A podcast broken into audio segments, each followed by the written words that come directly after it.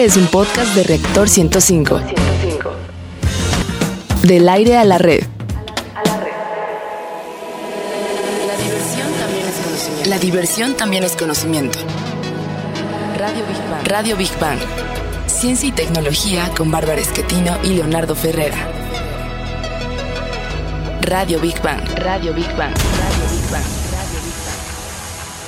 ¿Qué tal? ¿Cómo están, queridos amigos? Es un gusto, como siempre, saludarlos. Estás en la hora y la- en el lugar y la hora indicada. Esto es Big Bang Radio, donde la diversión también es conocimiento. Transmitimos aquí en vivo en Reactor 105 FM. Y les saludamos con el gusto de siempre, Leonardo Ferrera y Bárbara Esquetino, la voz y sonrisa más hermosa del oeste radio. Ay, qué lindo eres. A ver, ¿qué os tomáis? Bueno, Eh. hola, mi querido Leo, chulo, precioso, queridos Big Baneanos. Qué gusto saludarlos. Recuerden, nuestras líneas de contacto son el 5601-6397 y 6399. En Facebook nos encuentras como Big Bang Radio y en Twitter como Big Bang-Radio 1. ¿Y cuál es el menú de hoy, Leo? En nuestra sección Exploradores del Infinito dedicada al universo y su grandeza, vamos a hablar de la posibilidad de que estemos solos en el universo. ¿Tú qué crees? ¿Seremos los únicos seres inteligentes? En la sección Gigante Azul dedicada al planeta Tierra y la importancia de su biodiversidad, hablaremos de los ríos tóxicos en México. Este para mí sí es un tema de terror. ¿Sabías que más del 70% de los cuerpos de agua en nuestro país presentan algún grado de contaminación? En nuestra sección en materia gris dedicada a los avances de los laboratorios y los principales proyectos tecnológicos, hablaremos de vehículos fabricados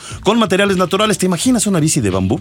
Ándale. En la sección Construyendo Puentes dedicada a los grandes personajes de la historia y los logros del hombre por alcanzar sus sueños, hablaremos del origen del altruismo. Y para cerrar, como siempre viene y de buenas en nuestra sección Divulgando Humor, donde lo más inverosímil, raro, curioso también es ciencia, hablaremos de un tema que nadie le dice que no, flojito y cooperando, la ciencia de las posiciones. Ándale, súbele a tu radio. Vamos a nuestra primera sección. Truco de la salud. Exploradores del infinito.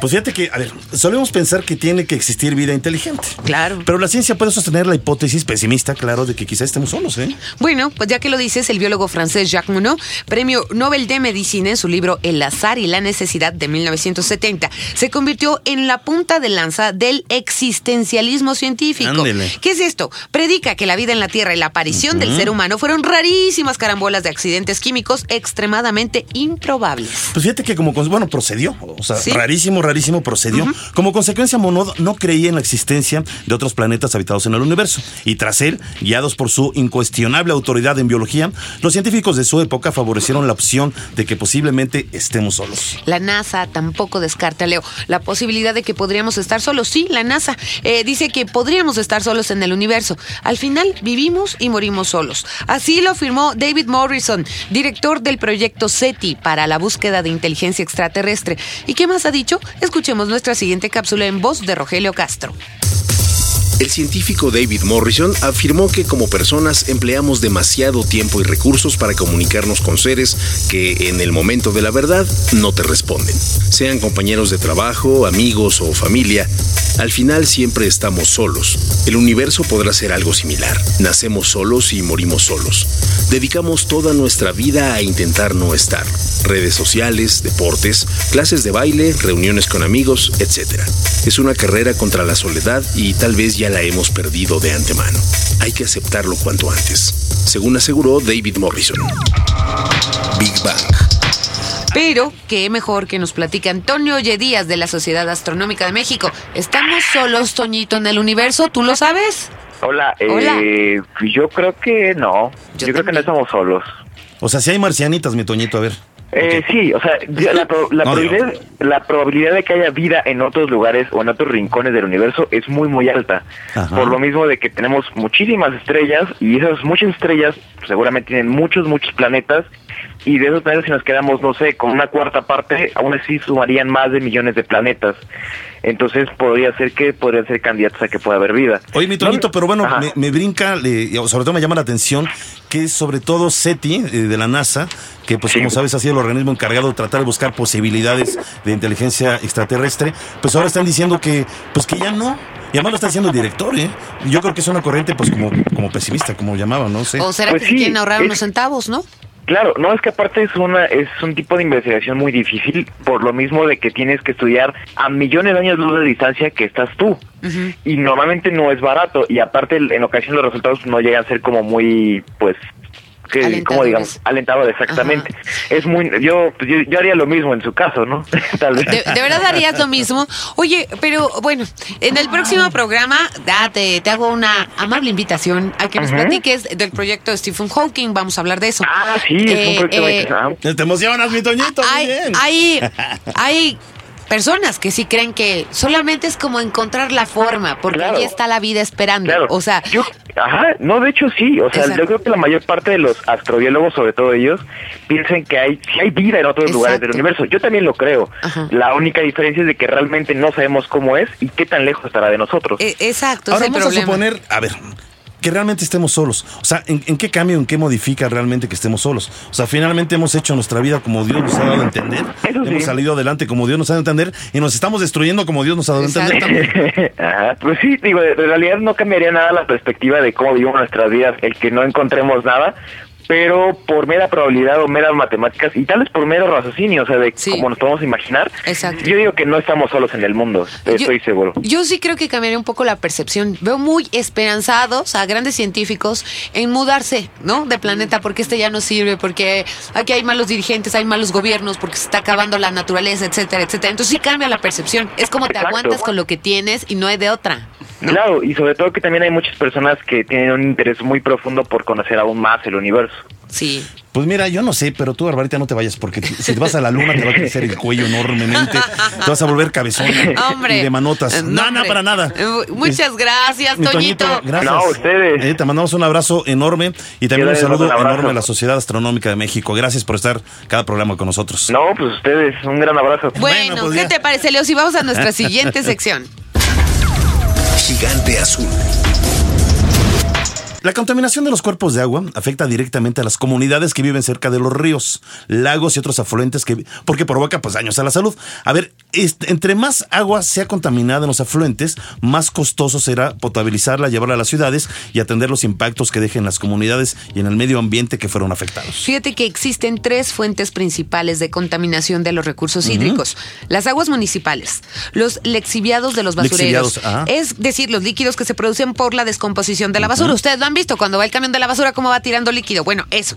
Y que se filtran al suelo contaminando los acuíferos. Y las aguas resultantes de las actividades productivas, principalmente la industria, agricultura y actividad minera. Bueno, pues algunas sustancias vertidas por la actividad industrial precisamente en los ríos y lagos del planeta son altamente tóxicas y tienen afectaciones directas a los seres vivos y a la salud humana. Algunas de ellas pueden causar alteraciones en las funciones hormonales, afectaciones al desarrollo del feto o cáncer.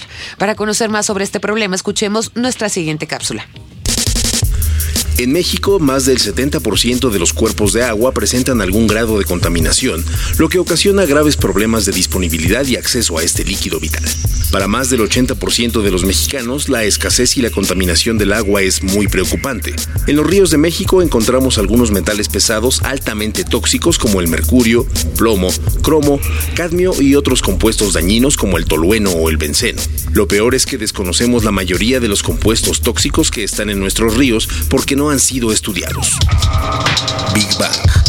Bueno, y está con nosotros en el estudio de Big Bang Radio la doctora Lilia América Albert, una de las toxicólogas más reconocidas en América Latina. México Tóxico, Emergencias Químicas. Ok, ¿qué quieren saber sobre México tóxico? Pues No. bueno, a mí me llamó la atención Hijo, que de verdad, es- el, el tema es muy amplio. Me llamó la atención uno, es un libro, eh, digamos eh, único, no se ha hablado mucho sobre, sobre Pionero, el tema. pionero, digamos, Y sobre el parece que, que hay, eh, eh, pues como una ignorancia, digamos, desde los gobiernos hasta obviamente las poblaciones. No sabemos exactamente qué tanto están contaminando las industrias, están contaminando y sobre todo si hay afluentes de agua, pues también.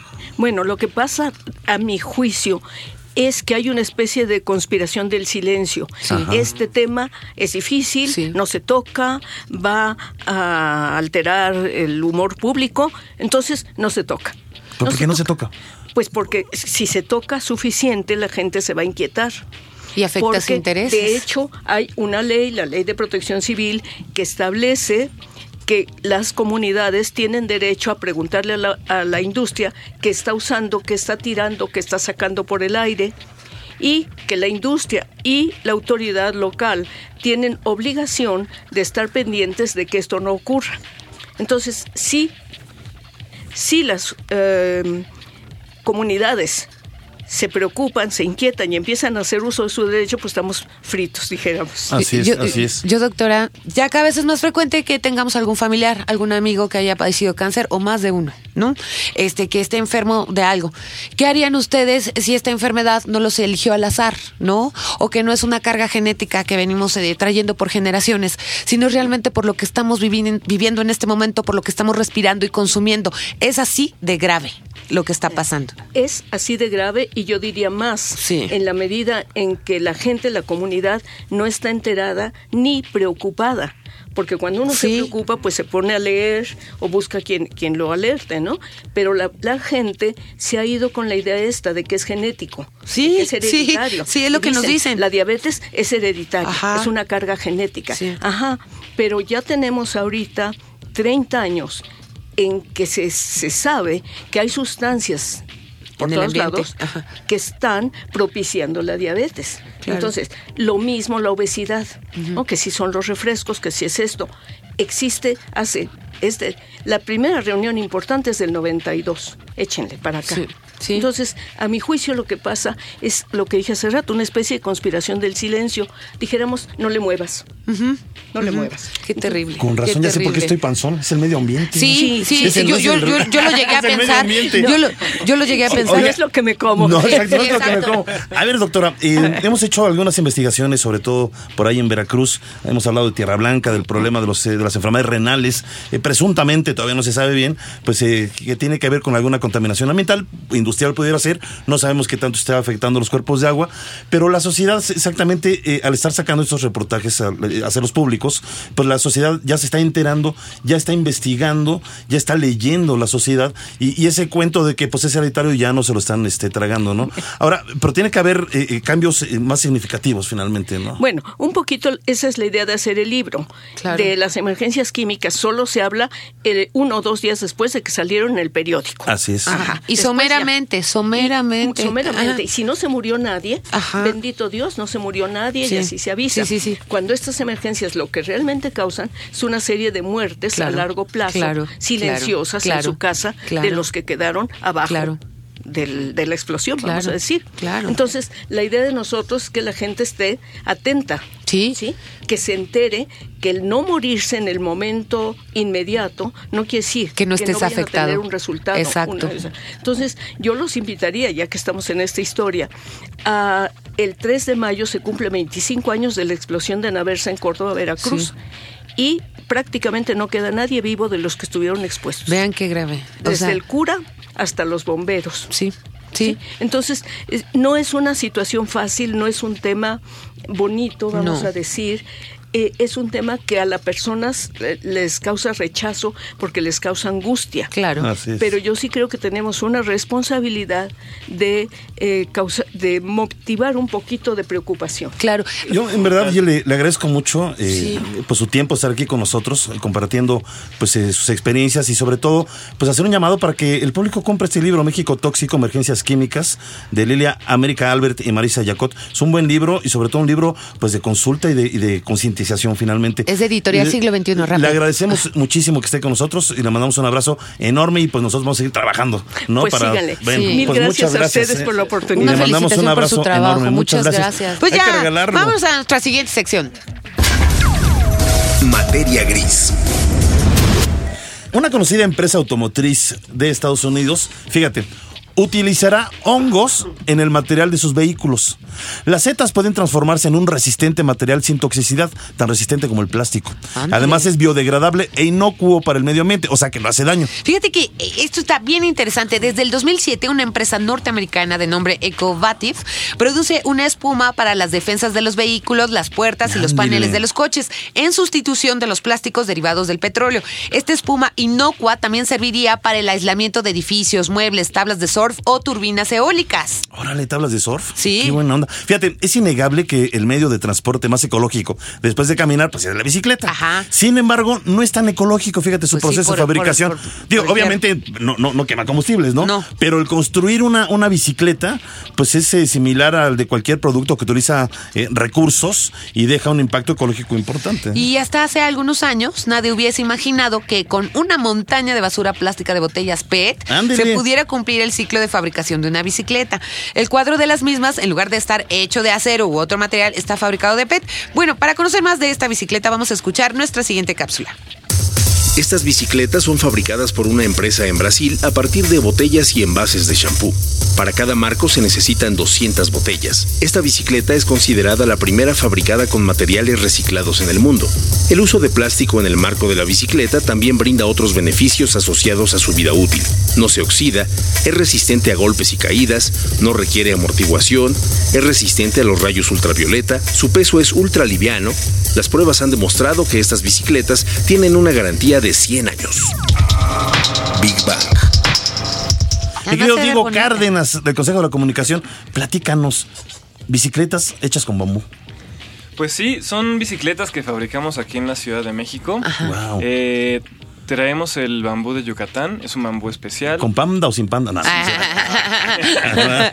Traemos el bambú de Yucatán, Ajá. traemos eh, la fibra de carbono de Jalisco Ah. y el acero lo traemos de Veracruz o de Monterrey, dependiendo Wow. cuál. parte O sea, de eh, para que yo lo entienda bien, bueno, para que todos lo entendamos bien, tiene tres componentes: bambú, fibra de, de carbono, que es muy ligero, ¿no? O sea, nosotros fabricamos los cuadros ah, y tenemos diferentes modelos, algunos Ajá. para ciudad, algunos para. ¿El cuadro para qué es la estructura con- con Sí, la que- El cuadro es, digamos, estas partes que normalmente son de metal. sí, que forma como un- ajá. O sea, son es, como tubos. Ajá. es como si quitáramos las llantas, pues que es lo que queda exactamente, pues queda ese como Ajá. triángulo, ¿no? Digamos, Ajá. ¿no? Exactamente. Entonces nosotros fabricamos eso aquí en la Ciudad de México y armamos las bicicletas al gusto de cada quien. Oye, pero no es mucho esfuerzo. A ver, a- ¿cómo lo hicieron? A lo que voy. Porque siempre los casos que nos trae el Consejo de la Comunicación de, son jóvenes emprendedores bambú, como o tú, sea, sí. este, que, que se ponen con una buena Pues- idea a estudiar tal, tal, tal. Y ahora, el, el hacerlo con gente de Jalisco, el con gente de Yucatán, no es muy costoso, no es muy difícil. No es una bicicleta barata, pero mira, te cuento la historia. A ver. Eh, todo comenzó cuando yo fui a, a Francia y Ajá. aprendí a trabajar con bambú con un japonés. Ah, qué padre. Regres- bueno, estuve allá varias semanas Sí. y vi muchísimas bicis. Vi tráfico, pero Ajá. de bicis, no de Ajá. coches. Entonces dije, órale, esto está increíble. Ajá, ajá. Y este, para la Ciudad de México, yo iba a la UNAM y Sí. regresaba aquí a la Narvarte, dije, Sí. ay, pues estaría bien irme en bici. Sí, sí. Yo tenía una bici de niño y me asaltaron y me la robaron, entonces dije, ah, pues voy a fabricarme Ay, una. pobrecito. Dice, pero oye, vi unos bambús afuera de mi casa y dije, pues ya. Ahí las modo, varas que tiraron. ¿no? ¿Ya qué? Mamá, ¿ya qué? ¿No? De ¿Ya todos modos es jardinería, ¿no? Pues. Entonces, este, fui a... mm, ay, se me fue la idea. Ah, fuiste a Francia. Bueno, Ah, sí. Entonces, eh, en una investigación de la escuela, me encontré con que existían bicicletas de bambú, pero de 1895. Ay, ¿a o sea, súper viejas. Ajá. Entonces dije, ay, 2007, seguramente se pueden hacer mejor. Entonces Claro. me puse todo el invierno a trabajar mi propia bicicleta. Sí. Para 2008 ya la, la usaba, la Sí. sacaba y de hecho me acuerdo mucho aquí afuera, en Sí. la cineteca una vez me detuvo un señor y, oye, ¿y dónde las venden y cuánto cuestan? Dije, ah, pues igual y podría ser que Exacto. el señor me la compre. Exacto. Yo, la hago. yo estaba todavía estudiando. Sí. Entonces, de ahí a 2010 me dediqué a diseñar, fabricar, prototipar, eh, desarrollar un nuevo sistema para poder hacer un modelo de bicicleta en específico. ajá. Ya que lo hice, em- eh, hice una página de internet y la primera bici la vendí a Nueva York. A un ¡Qué maravilla! Y a partir de ahí empezaron a llegar pedidos, empezó a crecer la cosa, empezamos a, a hacer más modelos, porque yo hice una bicicleta como para mí. Claro. Y me dijeron, güey, no todos medimos un 80. Eh, sí, está grandote, ¿eh? Sí, está Ah, Ah, grandote. no, entonces se aguanta el bambú, ¿eh? Se aguanta. Entonces hicimos Sí. tallas y luego hicimos, oye, pues yo quiero una bici que pueda usar con falda, entonces hicimos una como con una geometría ¡Qué hacia maravilla! abajo. Después, oye, ¿no tienes una bici de ruta? Ajá. Ah, pues vamos a hacer una bicicleta de ruta. Entonces, Sí. al final es un mismo proceso de producción que eh, digamos que se puede adaptar a diferentes tipos de bici y como la gente oye yo quiero este manubrio yo tengo este presupuesto ah pues entonces O sea, lo a haces como el gusto de la gente. Exactamente. Porque al final, digamos, si yo escojo como toda una línea, eh, de repente la gente dice, oye, pero es que este no me gusta, oye, Claro. quisiera este. O sea, es personalizada la bicicleta. Pero, pero eh, ¿no fue difícil el, el juntar el capital, el poner un taller en forma? Pues sí, sí ha sido difícil. Hemos tenido algunos apoyos de mi familia. Qué maravilla. Hemos, nos hemos apoyado, por ejemplo, eh, hicimos toda una convocatoria para el fondo del capital semilla. Ajá. Este, pero sobre todo ha sido sobrepedido. Entonces eso nos, nos ayuda Sí, a que no tenemos que hacer, pero también no puede hacer la bici tan barata. Claro. Porque lo más barato sería pues al comprar Pero a así ver, ¿cuánto te dura, por ejemplo, una bici de bambú? Te dura lo que la cuides. Te voy ¿Y a si la cuidas bien? El bambú. O sea, la es puedes usar la mi- lo mismo que las normalitas de Sí, fierro y sí, eso. sí. Hasta son más fuertes. No O sea, me digas. años, Son te dura años. sí. Ok, ok. Te dura años si le das su mantenimiento. No la puedes dejar al sol ahí aventada en tu Se seca, ¿verdad? Ajá. Porque, por No la lleves al zoológico porque si algún animal se la come ahí, ¿no? No sé. Este, n- si llueve y eso, No, tiene pues su no sé. protección, tiene su barniz, tiene todo para que dure. Claro. Este, y lo que recomendamos es una vez al mes con Sí. aceite de madera, aceite de muebles, darle una pasada Ah, justo para reforzar el barniz que ya le ponemos. Claro, y que no se reseque, ¿no? Exactamente. Ah, Mi querido. Diego, ¿dónde te encuentra el público, mi querido Sí, Diego Cárdenas? Si están interesados. Tenemos un taller en la colonia San Miguel Chapultepec, Ajá. en Gobernador Luis G. Vieira 11, le- local 3. Ajá. Ahí nos pueden encontrar, ahí pueden ver cómo hacemos las bicis. De hecho, es un taller Qué abierto. bonito. También damos un taller que se llama Hazlo tú mismo, donde en un fin de semana tú vas y tú te haces tu Ay, qué bici. Pues yo ahí maravilla. tengo palos de escoba en en la casa, a ver si Facebook, me enseñas en cómo hacer Facebook o página que En tengas. Facebook. Se me rompen las Ajá. escobas. Estamos en eh, facebook.com diagonal bamboo cycles. Ah. Bamboo cycles lo voy a letrar porque... Sí, porque de- en inglés es, hay- eh, ajá, ajá, es ok. bambú con doble O, con Ajá. B grande las dos, y luego cycles que es C-Y-C-L-E-S. Ah, perfecto, Diego. Muy bien. Pues muchas felicidades. Oye, qué maravilla, ¿eh? Mi querido Lo que es Diego una buena idea, sí, ¿eh? sabida. eh, bueno, ya, vas, perdón. Muy bien. Pues muchas vamos a- gracias. A, ya. concluir, muchas gracias, un abrazo, muchas felicidades. Y gracias al Consejo de la Comunicación, ¿eh? Sí, sí, gracias por la invitación. Bueno, pues ahora sí vamos a nuestra siguiente sección. Construyendo puentes.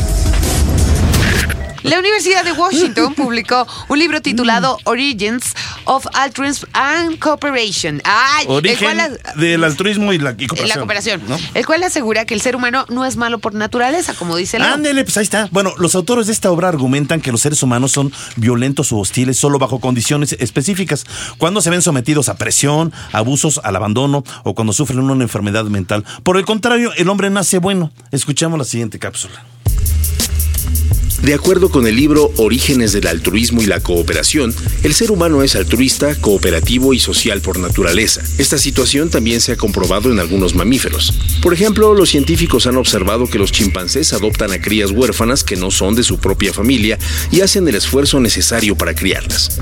El libro también señala que el comportamiento positivo es un componente esencial de la salud y de la felicidad humana.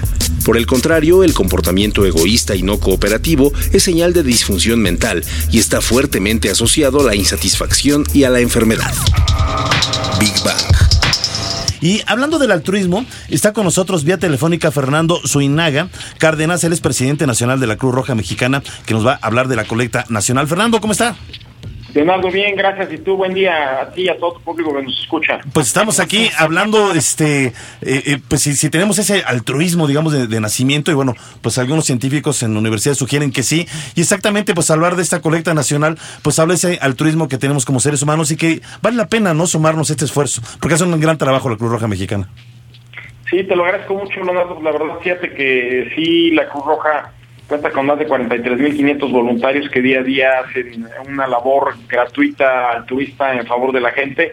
Y pues además de todos los benefactores, que son miles y miles de benefactores que apoyan esta nueva institución, quiero decirte que estamos precisamente en la colecta anual. Tenemos un objetivo de llegar a 350 millones de pesos, Wow. y que va del 7 de, de marzo al 7 de mayo.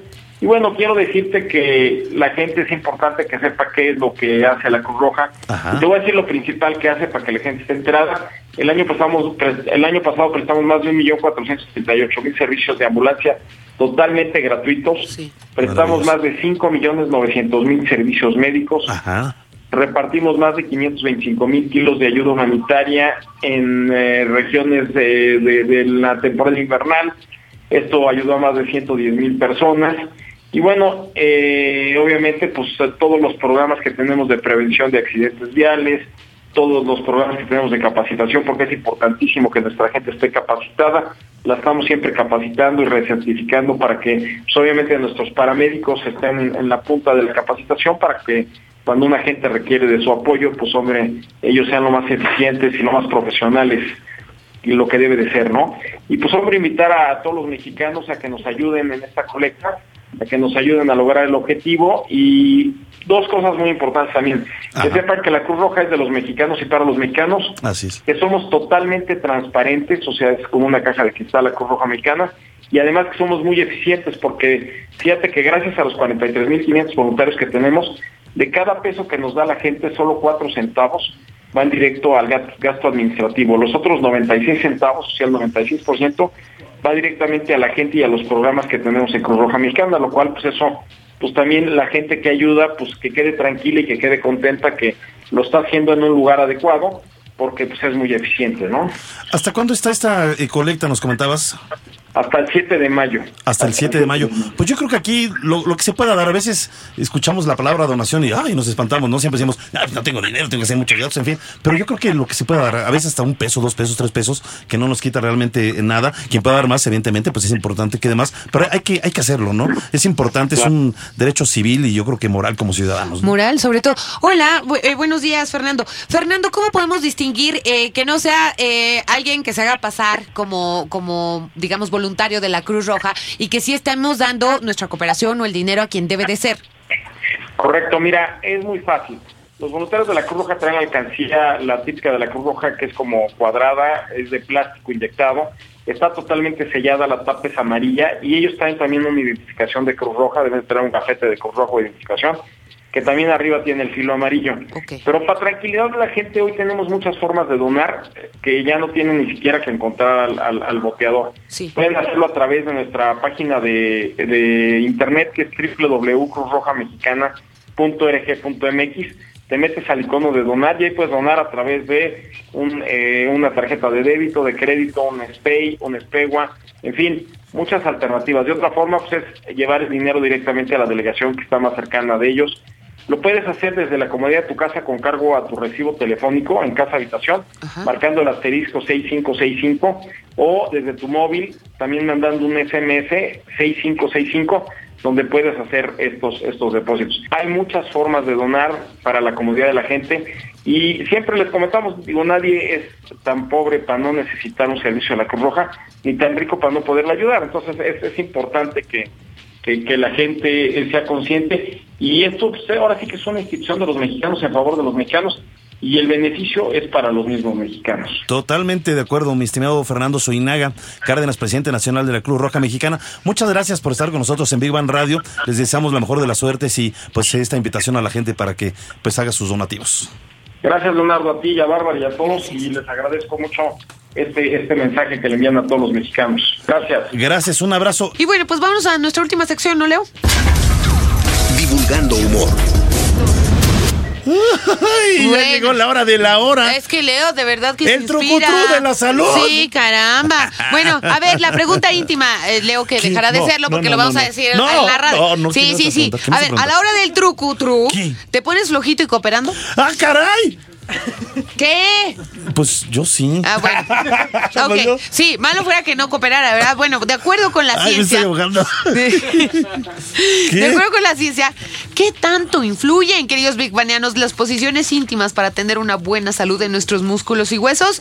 Esto no es apto para quienes les gustan las relaciones, relaciones fuertes. ¿Qué? No ¿Te es más gusta que te truenen los Ah, huesitos? caramba. no, no, no, a ver, ¿pero qué te refieres con eso de relaciones fuertes? ¿Como hacer el salto del tigre? Pues yo o- creo o que qué? sí, sí, como este sacar el látigo o algo así, ¿no? No, yo, creo- no me aventuro a eso. ¿Qué tal si te falla el tino y acaba uno cayendo ahí? No, eso se acaba uno estampando ahí tonto, en el buró sí, de al lado sí. y se descalabra exacto, uno. Y desdentado, ¿verdad? A ver, científicos de la Universidad Estatal de Campiñas, en Brasil, han localizado, fíjense, la postura sexual más peligrosa. ¡Ay, no! Y es, ¡No! y es una de las más comunes, No, no ¿eh? puedo creer. no, no, no, no, no es la del perrito, ni misioné. No, no, no, no, no, no es ninguna de esas. Bueno, pues ahí les va, ahí les va la respuesta. No. Las relaciones sexuales No, no. son las más peligrosas, ¿eh? En la que la mujer está encima del hombre. ¿Qué? Esta es la más peligrosa. Bueno, ahí les va, ¿eh? Porque que conste que yo no lo quise decir, pero lo voy a decir. Puesto que ha resultado ser la responsable de la mitad de todas, todas las fracturas de pene. ¡No! ¡No! ¡No! El ruso Ah, de Rusia, qué ¿a usted ya le pasó qué? ¡Ah! No, Se no se espante, niño Godzilla, no se espante. Un equipo de científicos de la Universidad de Waterloo, Canadá, realizó un estudio para averiguar cuáles son las mejores posturas, fíjate, cuáles son las mejores posturas para practicar sexo. A ver. La de perrito. Las mujeres son las más beneficiadas. Tonifican los tríceps y los hombros, aunque ambos miembros de la pareja ejercitan el abdomen y la espalda baja. Bueno, la del misionero sí, aunque crean que es aburrida. Está buena, esa sí, es, está buena. Es la posición más benéfica para la tonificación de los glúteos del hombre y la pelvis y los muslos de ambos. Ah, mira tú. Ándale, ese misionero me cae bien. Bueno, ya. De acuerdo con la Asociación Americana de Educadores, Consejeros y Terapeutas Sexuales, la posición del misionero es ideal para fortalecer los vínculos afectivos entre la pareja. ¿Y qué dice la literatura del truco tru? Vamos con la periodista y escritora Cecilia Kione.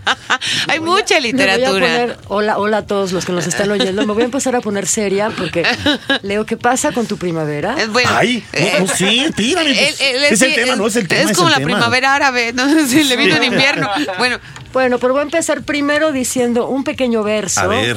de el, ma- el poeta Eduardo Lizalde, de un poema que se llama Siete lecciones sobre sexo, que Ándele. debemos de leer todos. Vamos a empezar con... No, no sé. No, porque además habla de muchas cosas. Dice, es para, para aliviar a Leo que se ponga poético. Gozo y tortura que el tártaro y el cielo, uña de carne, desempeñan, al sexo y su desorden milagroso, a su perfecto matrimonio de beso y abrelatas, sucumbimos. Ándele. mira Así qué elegante. Qué no dice bonito. trucutru. Bueno, y el- no hay fractura de Le dicen el tigre, no le dicen el tigre por lo que estás pensando. Ah, el chato del tigre, sí. No, porque tiene, le- a él le dicen el tigre por su voz y porque tiene, Ah. Tiene un libro de poemas que se llama La Casa del Tigre, es una maravilla. Ah, qué qué maravilla. bonito. de la radio. La- es la gran voz de la radio, o sea, si es hermano de Enrique Lizalde. Wow, Ah, sí, claro, ya, ya, claro, ya, sí. cómo no. Pues ya sabemos quién es. Bueno, entonces estabas hablando de posiciones y no sé qué. El Kama Sutra sí, por supuesto. Claro. Ahora, no es un libro de lectura realmente. Exacto, más bien es visual. Sí, es casi como un manual. Sí, exacto. No, manual, un paso dos. manual, no. Bueno, sí, puedes. de café. Esta- para mí, mm, bueno, depende. ¿Qué les Siéntese pasa? cómodo. Ponga Cálmese. la luz a medio Ya, ya tono. estoy como Leo, depende de dónde esté la mesita Sí. y de qué altura, de qué altura tengo. tomado. Claro, pero tigre no, tigre no, tigre no. Tigre no. Pero bueno, nos podemos poner. Tu tigre. No, el tigre no, el tigre rompe las mesas. No, si me vieras a en acción, no, yo soy como un Ah, no, león, hombre, león- leonzote africano. Santo Cristo. ¿Qué vamos a hacer? ¿Qué vas a ver? Mi hijo Balú, ¿eh? Vas a ver, ¿eh? Por el libro de la selva me recordé. Pues Bueno, al ya. menos rompo el mundo. Y luego es terrible. Bueno, bueno, bueno. Les voy, les voy a. les- ya esto ya se está poniendo muy mal. Les voy a, A les voy a dar a leer. A ver. Espérenme. Les voy a dar a leer. Por supuesto, pueden leer El arte de amar de Ovidio. Es bonito, pero hablan del sexo. Pero vamos a hablar de un libro. Calígula.